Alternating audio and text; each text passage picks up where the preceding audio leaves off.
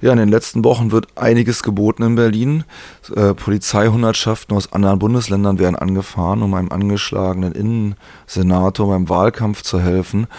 Und äh, es sieht so aus, als ob sich die SPD in einer großen Koalition diesen Watschen Mann noch bis zur Wahl weiterleisten wird, weil im Augenblick ist dieser Mann so ramponiert, dass wahrscheinlich alles, was an Unmut aufkommt, noch auf ihn abgewälzt werden kann.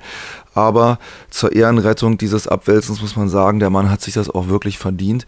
Innensenator Henkel hat äh, massiv gegen Mieterinnen und Mieter Front gemacht die sich eben nicht so rumschubsen lassen wie viele andere in dieser Stadt, die sich auf die Hinterbeine stellen und klarstellen, dass der Friedrichshainer Nordkiez nicht so zerhackstückelt und gentrifiziert wird, wie das in vielen anderen Bereichen der Stadt bereits passiert ist.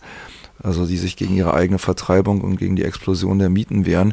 Und damit meine ich jetzt nicht nur die Menschen in der Rieger Straße 94, sondern eigentlich in dem ganzen Kiez dort sind zahlreiche Initiativen am Laufen, äh, wir haben an anderer Stelle in dieser Sendung ja durchaus darüber berichtet. Der Innensenator Henkel möchte jetzt noch einen weiteren Räumungsversuch durchführen. Der stadtbekannte Laden für Revolutionsbedarf M99 in der Manteuffelstraße in Kreuzberg soll nach seinem Willen und dem Willen einer Hausverwaltung am 9. August geräumt werden. Ihr hattet eingangs hier schon das Vergnügen HG beim Singzorn. HG ist der Ladenbetreiber des M99, des Ladens mit Revolutionbedarf. HG ist querschnittsgelähmt, sitzt im Rollstuhl und sitzend hielt er eine Rede, die ich euch jetzt vorspielen will, in der ihr seht, wie verbissen HG sich wehrt und auch mit welchen Problemen er dabei konfrontiert ist. Diese Rede ist sehr komplex und ich spiele auch nur Auszüge davon. Denn äh, HG hat einen Redestil, der ja sehr intensiv ist und der sehr viele Ebenen immer mit einbezieht. Ich hoffe, dass das Ganze trotzdem plausibel ist.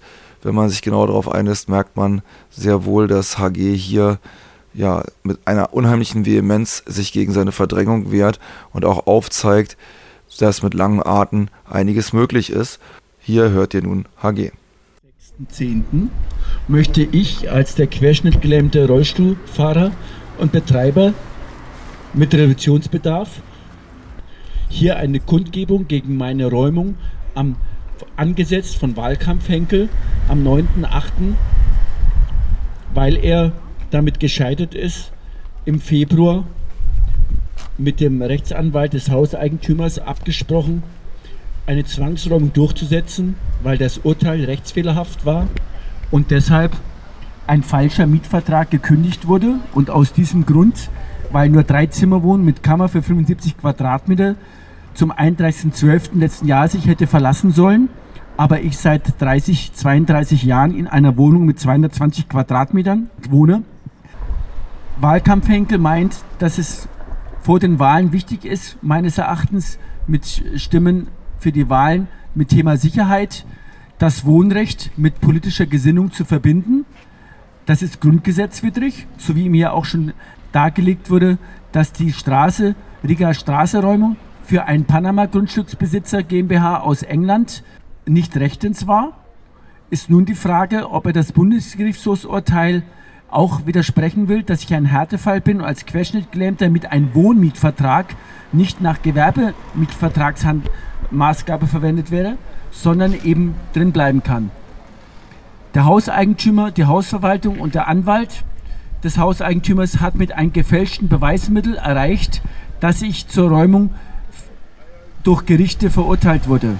Das gefälschte Beweismittel lag an einem Handyprotokoll, das drei Monate später den Fakt, dass ich Untervermietung äh, bewilligt und dafür Arbeiten erstellt bekommen habe, dass die auch während die Bauarbeiten zur Instandsetzung, die ich seit 1985 gegen acht verschiedene Hauseigentümer vergeblich verlangt habe, weil ich habe seit 1985 einen Mietvertrag ohne baurechtliche Genehmigung, hat im Jahr 2014 der Hauseigentümer, die Hausverwaltung in Hauseigentümervollmacht einen Vertrag unterschrieben, dass meine Untervermietung mit Begehung attestiert, mit Zeugen attestiert, unterschrieben, dass ich drin bleiben kann und wiederhergestellt wird der Zustand meiner Wohnung im Parteibereich hinter dem Laden. Aber es wurde die Wohnung unbrauchbar gemacht, wie im ganzen Haus. in der Manteuffel 99 und Waldemar 100, 108, die preiswerten Altmietvertragswohnungen für zwei bis vier Quadratmeter pro Wohnung alle unbewohnbar gemacht wurden durch Baumaßnahmen den leerstehenden Wohnungen daneben, die durch die Hauseigentümerwechsel davor waren, die alle ihre Adressen am Kurfürstendamm haben, Hausverwaltung und Architektenbüros und Eigentümer. Also sechs Stück habe ich davon zu bieten. Die haben erreicht, dass die Leute freiwillig verlassen haben, weil sie nicht wie ich bereit waren, 20.000 Euro wieder einzusetzen, um trotz Unbewohnbarkeitsmachung die mir dann am 8. März 2015 attestiert wurde, dass die Wohnung unbewohnbar ist, was ich der Bauaufsicht 2014 im Mai gemeldet habe, aber sie nichts unternommen hat gegen den Hauseigentümer, der mich dadurch kündigen konnte und ich kein Recht auf Instandsetzung hatte und alle Rechtstitel, die eigentlich der Hauseigentümer zu erfüllen hatte, ich erledigt habe dass auch der Hauseigentümer erleben musste, dass er gegen mich ausgespielt wird, ohne sein Wissen. Die Hausverwaltung immer wieder etwas konstruiert mit dem Haus, mit dem Hausanwalt, ähm, dass er immer wieder meint, äh, dass ich zum Beispiel Pfeffergas gegen die Handwerker einsetze, damit sie unten nicht arbeiten. Dabei war das das Pfeffergas, was, die, was der Technoclub einsetzte gegen seine ähm, aufmüffigen ähm, Technobesucher, die durchgeknallt sind.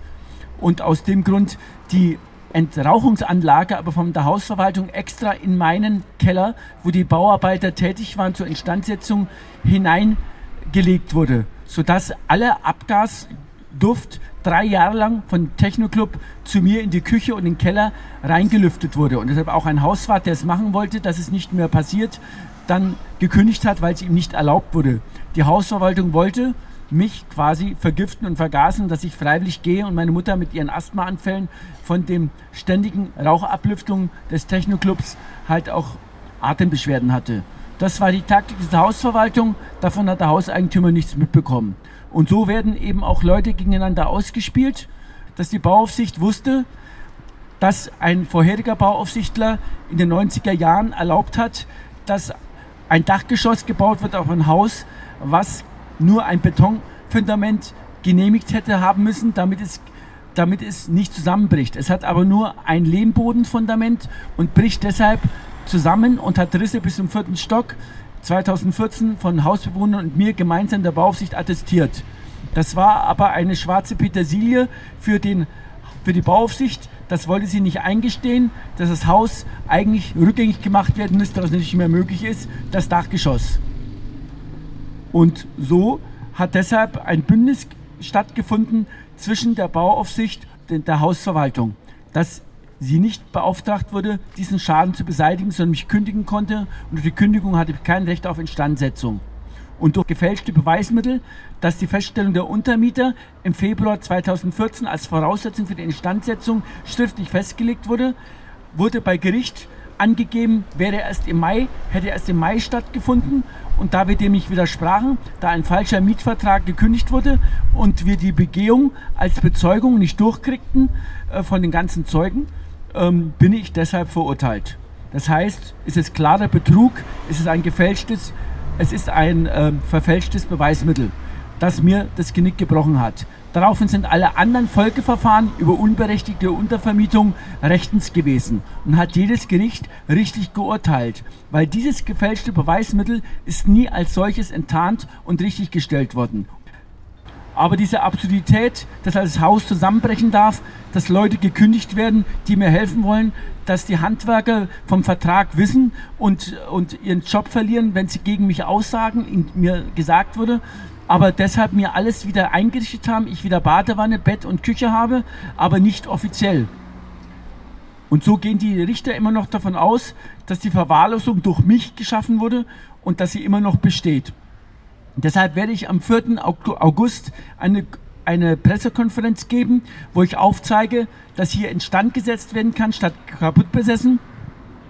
Und dass ich auch die Möglichkeit habe, wenn was nicht notwendig ist, weil ich zwei Feuerschutzdecken auch neu einsetzen habe lassen, nicht zur Straßenseite renoviert, restauriert werden muss, sondern nur zur Hofseite, dass ich aber jederzeit bereit bin, wie vor 30 Jahren, möglich eine Tür vom Keller aus mit zwei Meter Eingang zu bekommen und mit den Herrn Müller von der Bauaufsicht und Stadtplanungsamt Bracht vereinbart habe, dass ich barrierefrei und mit Rampe erstmalig unten im Keller auf einer viel größeren Fläche meinen Laden unten eindichten kann, während der Hauseigentümer endlich instand setzt und sein Versprechen hält, dass ich drin bleiben kann, was er zum dritten Mal am 27. April 2016 in der Taz wiederum dargelegt hat, im Interview mit Peter Nowak. Instand setzen statt kaputt besitzen. Tja, soweit HG, der Betreiber des M99, des Ladens mit Revolutionsbedarf in Kreuzberg, in seinen eigenen Worten. Anzumerken wäre noch, dass auch diese Woche Donnerstag dort eine Kundgebung stattfinden wird. Es ist auch Live-Musik angekündigt und ja, ähm, es gibt viele weitere Veranstaltungen. Noch Ende September, am Mittwoch, den 27. wird es im SO36 eine Infoveranstaltung zu der Thematik geben.